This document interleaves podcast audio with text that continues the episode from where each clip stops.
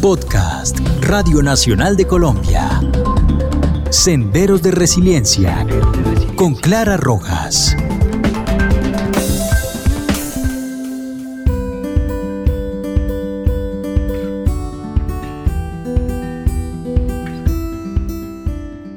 Estamos hoy en el podcast Senderos de Resiliencia de las plataformas digitales de la Radio Nacional de Colombia a propósito del Día Internacional de los Derechos Humanos.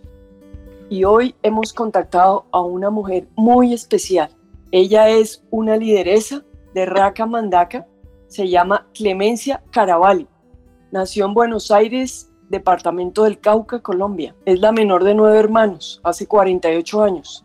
Estudió de noche en la Universidad de Santiago de Cali en el Valle del Cauca.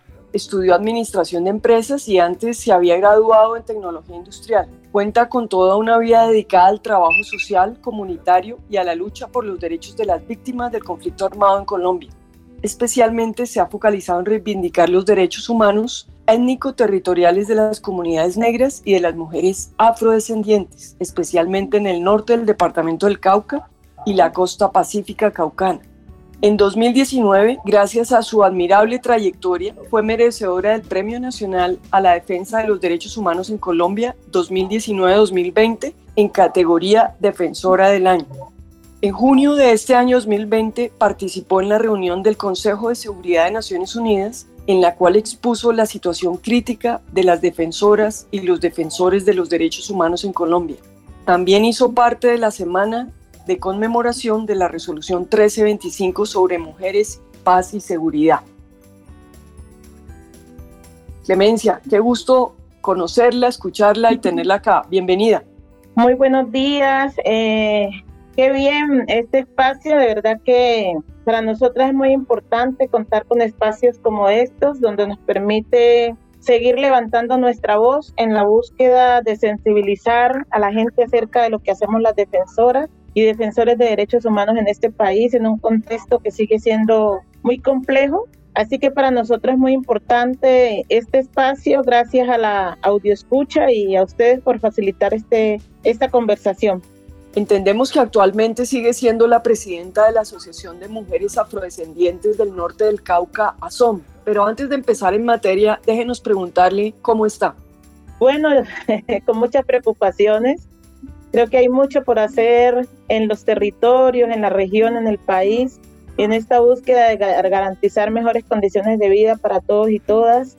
Y el contexto, a pesar de la firma del acuerdo de paz, donde esperábamos que pudiese ser un poco más, más fácil, lamentablemente sigue siendo muy incierto, pero bueno, creo que tenemos que persistir, no podemos perder la esperanza de alcanzar ese sueño de vivir en un país con justicia social, en un país donde quepamos todos y todas. Así es. Cuéntenos un poquito sobre usted, el hogar donde nació, de sus padres, sus nueve hermanos, cómo sacó ese arrojo y esos arrestos para irse a estudiar su profesión a Cali.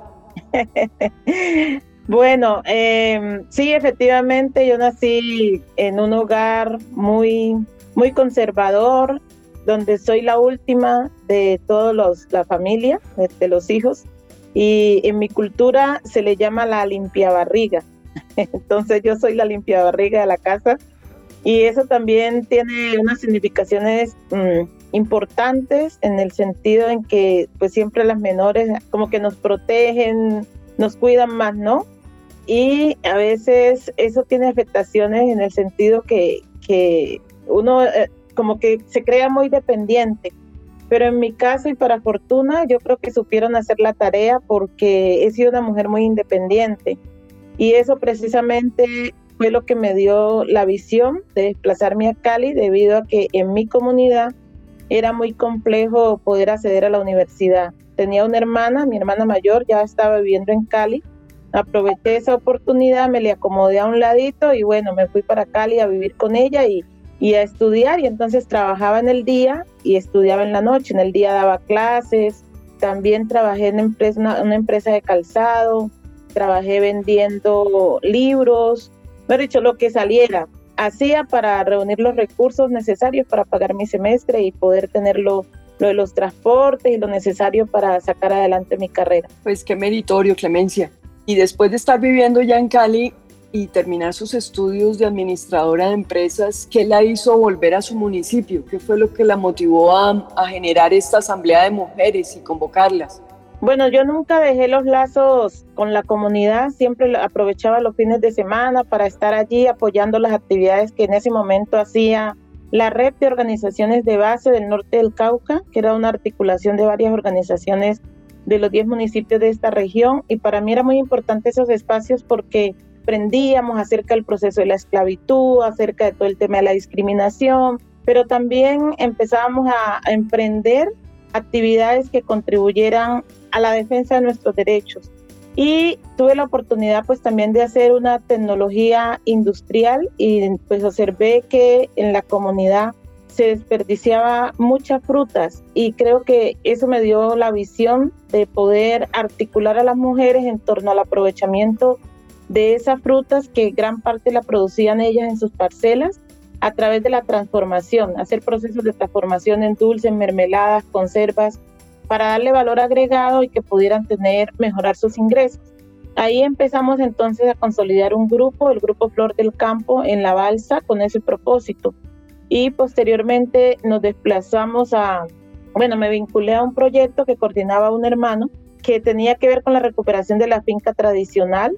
Me vinculé con mi hermano a ese proyecto, a visitar a compañeras a otras veredas y encontramos un panorama muy similar, donde muchas de las cosas que se producían, pues gran parte no se aprovechaban de la mejor manera. Y allí entonces surgió la necesidad de encontrarnos para mirar qué hacíamos juntas para solucionar esa dificultad. Y empezamos a, pensarnos en otras alternativas, por ejemplo, en la mano cambiada, o sea, en ayudarnos si tenía que ir a recolectar la fruta donde una compañera hoy íbamos cinco o seis las que fuéramos y al otro día íbamos donde la otra y eso garantizaba no solo poder recoger la cosecha más rápido, sino pues contar con esa solidaridad, ese apoyo, ese trabajo conjunto. Ahí fue creciendo, fue creciendo la, la experiencia y llegó un momento en que dijimos, reunámonos todas las que estamos en esta dinámica en las distintas veredas para que pensemos juntos qué hacer frente a otros temas, los temas de, de exclusión, otras necesidades que tenemos en las comunidades, no solo a nivel nuestro como familia, sino pues un poco porque hay problemas en temas de, salud, porque no hay servicios de salud. En la educación hay sitios donde los profesores van, llegan los martes y salen los, jueves, realmente dan dos días de clases o daban dos días de clases, porque ahora con esta virtualidad sí. Entonces todas esas cosas las empezamos a mirar y empezamos a juntarnos para ver cómo contribuíamos a mejorarlas. Y ahí surgió la asamblea, la primera asamblea de ASOM, y entonces nos constituimos como comité, como Comité Municipal de Mujeres. De ahí salió una delegación que nos seguimos reuniendo y creo que seis meses después decidimos ser asociación, Asociación Municipal de Mujeres. Ahí empezó, ese fue los inicios de la organización. Ay, qué bueno. Pues no, una historia increíble. Entendemos que usted también se ha inspirado en muchos líderes, en Martin Luther King, en Nelson Mandela, en Silencio Mina, pero déjeme preguntarle cuál ha sido el referente femenino que más la ha inspirado. Bueno, yo creo que hay muchas, hay varias mujeres, empezando por mi madre, yo creo que he aprendido de ella la constancia, la persistencia, la fe, sí, la fe primero en uno mismo, en que lo que nos propongamos y lo luchamos, lo logramos, y segundo, hay mujeres como Casilda Condumí, mujeres de esos legados ancestrales que lucharon durante la esclavitud por nuestra libertad. Esas mujeres son las que me inspiran y yo digo, si lo pudieron hacer ellas en condiciones más difíciles, donde no habían los avances tecnológicos y las condiciones logísticas que hay hoy, y pudieron luchar por su libertad, ¿por qué no podemos nosotras hoy seguir trabajando por nuestros derechos humanos y étnico-territoriales. Entonces, eso me inspira profundamente. Ese tipo de mujeres que han dado su vida, que nos han dejado un legado importante para seguir el camino en la búsqueda de, de esa libertad, ¿no? Porque desafortunadamente para mí el tema de la discriminación, el tema del racismo, todavía es muy fuerte en este país y eso nos afecta profundamente como comunidades étnicas.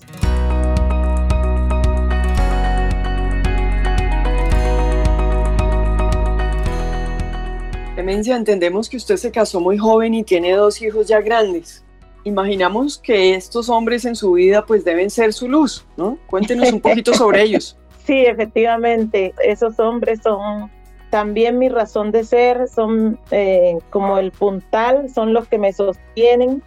Y bueno, uno ya terminó la universidad, afortunadamente, me hizo competencia, también estudió administración de empresas. Eh, el otro está terminando su, su bachillerato. Eh, estoy muy agradecida con Dios por esos hijos hermosos y, y muy juiciosos que me ha dado. Yo creo que de verdad, soy muy bendecida por, por, la calidad de hijos que, tengo. Qué bien, qué bien. Y su marido, sin duda, también la apoya. Sí, sí, sí, por supuesto. Ellos tres hacen, a ellos soy la única, la, la, mujer de la casa, así que también les toca consentirme. Bueno, ¿y cómo ha logrado combinar sus actividades de lideresa, que sabemos que le demanda no solo desplazamientos, un trabajo fuerte, con su rol de madre y esposa? Bueno, precisamente la formación que tienen mis hijos, mi esposo, es fundamental para, para yo poder hacer mi labor.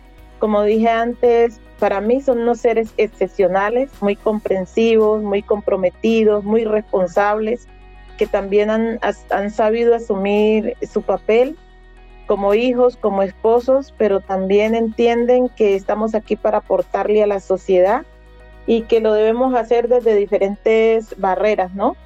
Entonces ellos hacen su parte y yo hago mi parte y, creo que pues eso es un complemento muy importante para poder quitar los obstáculos, ayudar a quitar las barreras que tenemos las mujeres, desafortunadamente en una sociedad machista y clasista como, como la que nos toca desempeñarnos, pero mi familia hace un papel fundamental en esta labor que yo desarrollo como lideresa y pues eso facilita mi, mi, mi trabajo. De verdad que Considero que tengo una familia muy comprometida también con la causa social, muy consciente de lo que yo hago y eso me ayuda mucho. Qué bendición, Clemencia, pues me alegra mucho.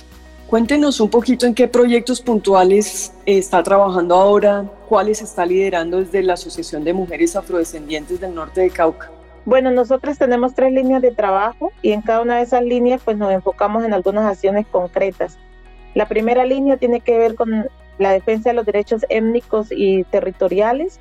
Y entonces allí hacemos procesos de formación, procesos de incidencia ante instituciones, hacemos también procesos de articulación con otras organizaciones que trabajamos los mismos temas y tenemos la Escuela de Mujeres Constructoras de Paz a partir del conocimiento de sus derechos. Este es un espacio de formación donde las mujeres abordamos temas de legislación étnica, los temas de violencia basada en género y la legislación que se ha ganado en ese tema para acceder a las rutas de atención. Trabajamos todo el tema también de iniciativas, eh, los temas microempresariales, los temas de paz, que para nosotros siguen siendo muy importantes a pesar de las múltiples dificultades que hay para avanzar en esa construcción de ese proceso. Creemos que no podemos soñar con la construcción de de la paz tan anhelada por todos y todas. Entonces, ese, ese tema también es muy importante. Así que abordamos todo, pues como toda la historia de lo que ha sido la guerra en este país, hasta llegar a la firma del acuerdo de paz, sensibilizándonos un poco sobre la importancia de trabajar todos y sensibilizar, seguir sensibilizando a la sociedad a que es mejor la paz que cualquier otra condición para garantizar la vida y los derechos de la gente.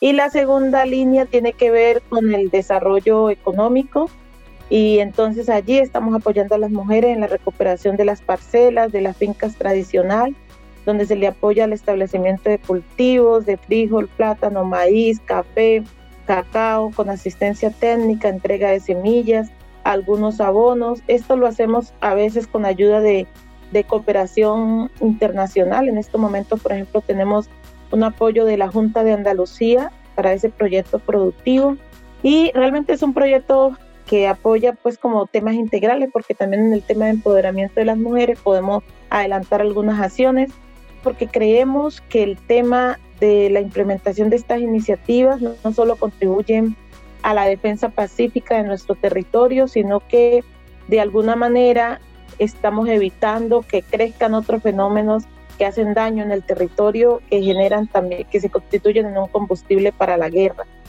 Entonces estamos allí intentando desde nuestro espacio, desde lo que podemos, implementar este tipo de actividades también para la construcción de paz.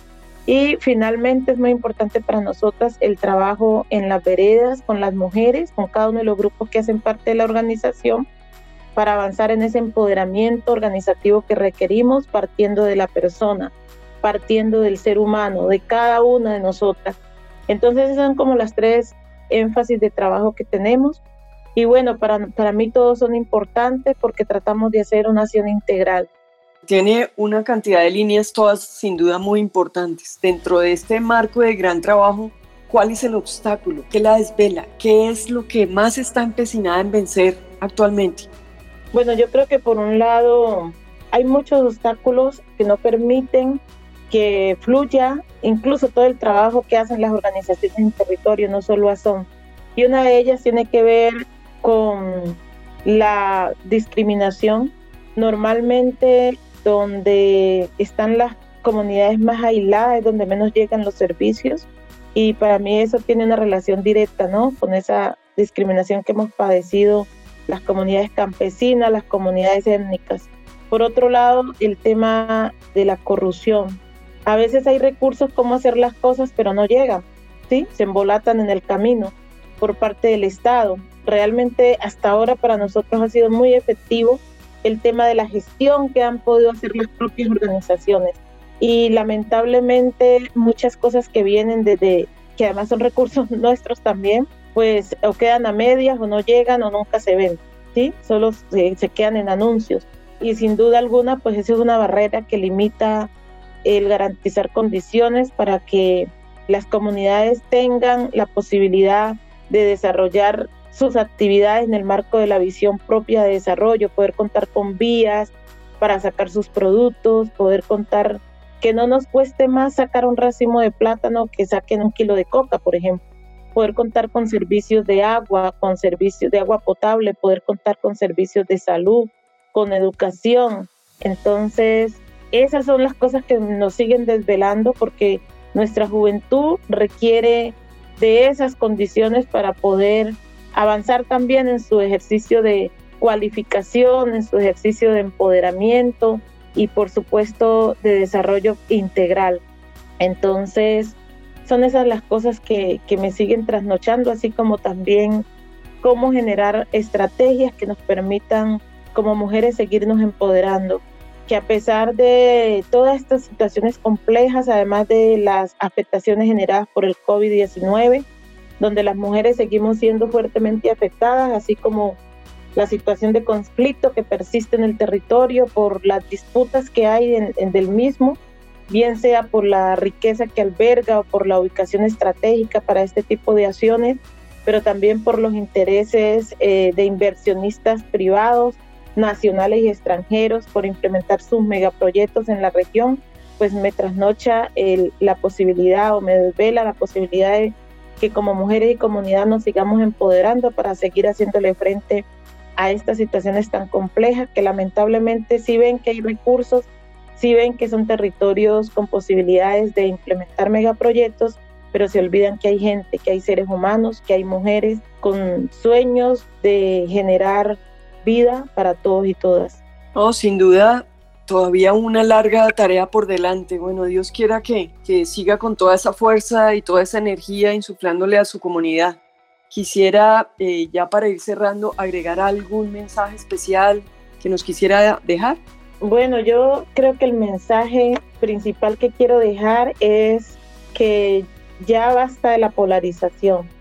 Yo creo que Colombia es un país muy rico, con muchas potencialidades, donde pudiéramos estar todos y todas, indistinto de raza, de estrato social. Aquí cabemos todos, todos y todas, pero lo que nos ha hecho tanto daño, en primer lugar, es ese modelo capitalista de acumulación a partir de las prácticas de extractivismo. Y por otro lado, esa polarización política debido a inmensos intereses, tanto económicos como política mismo, pero que está arrasando a una generación por un camino que no es un camino positivo. Entonces la invitación es a que dejemos esa polarización y entendamos que mis derechos terminan donde empiezan los derechos del otro y que mis intereses no pueden prevalecer por encima de la vida de nadie. Ese es como el mensaje que quisiera dejar e invitarlos a que sigamos creyendo en la construcción de la paz. Yo creo que no hay otro camino.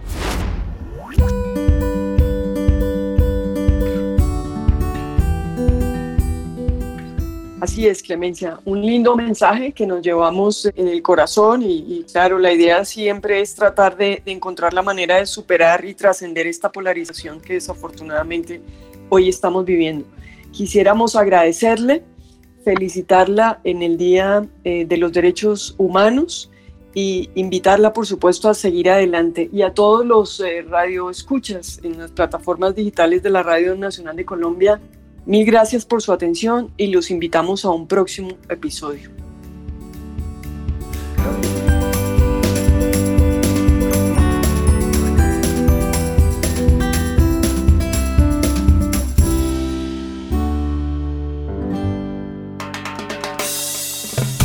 Este es un podcast de Radio Nacional de Colombia.